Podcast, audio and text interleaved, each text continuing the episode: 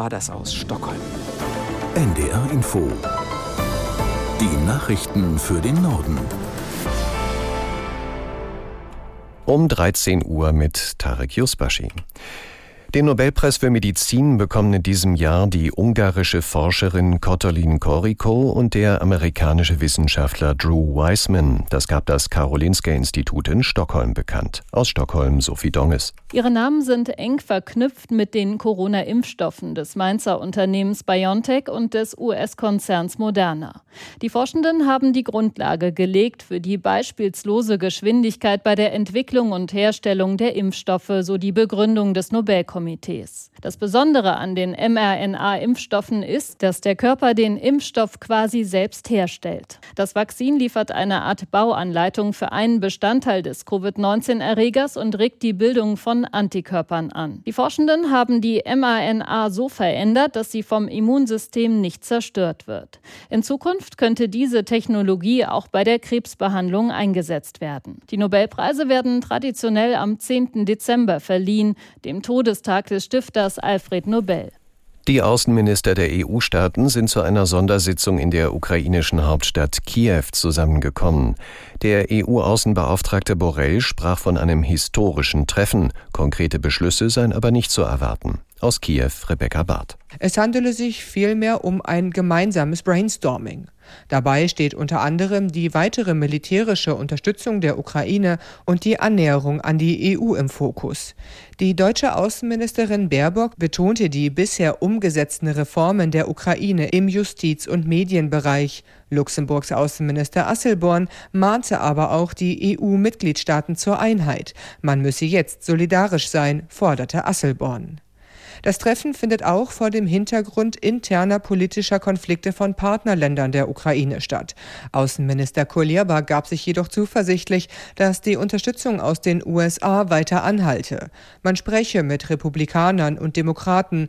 Beide Parteien würden verstehen, dass es im Krieg gegen die Ukraine um weit mehr als nur die Ukraine gehe, sagte Kuleba.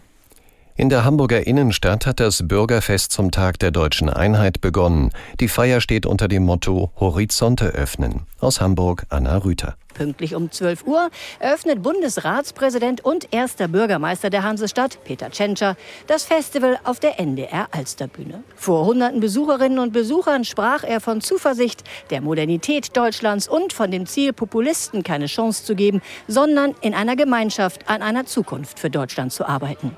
Zwei Tage steht Hamburg oder wenigstens die Hamburger Innenstadt nun ganz im Zeichen der deutschen Einheit. Hunderttausende Besucherinnen und Besucher werden erwartet, werden sich über die Länder Kindermeile, das Fest der Verfassungsorgane, die Meile der Nachhaltigkeit oder die Blaulichtmeile treiben lassen.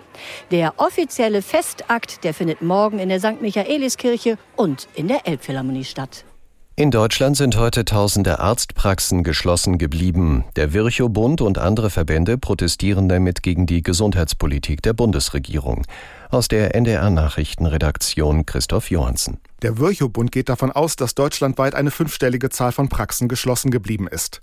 Der Verband beklagt schmerzhafte Sparmaßnahmen, zu denen Politik und Krankenkassen die Praxen seit Jahrzehnten zwängen.